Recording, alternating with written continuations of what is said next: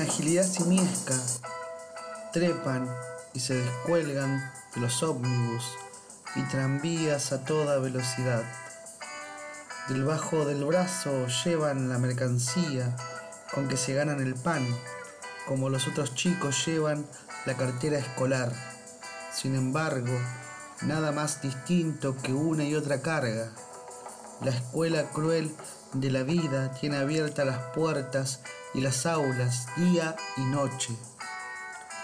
Atruenan con su pregón al que suelen agregar frases alusivas o picarescas.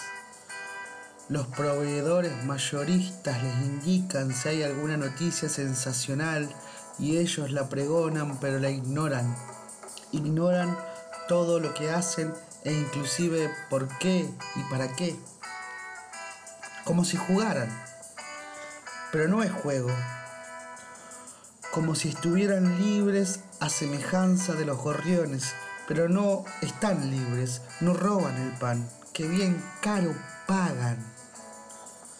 Su voz es la voz de la ciudad, la voz callejera de los diarios y revistas equivalentes a los títulos que llevan impresos bajo el brazo, proveedores volantes, pues ni alcanzan a hacerlo a domicilio. En el camino, mientras andamos, venden su mercancía. Lo que para nosotros es movimiento, para ellos es un punto quieto, porque van arrastrados por el sistema circulatorio como partículas insignificantes permanecen ajenos al mundo. Aunque propagan los ritmos de su vida y el mundo permanece ajeno a ellos.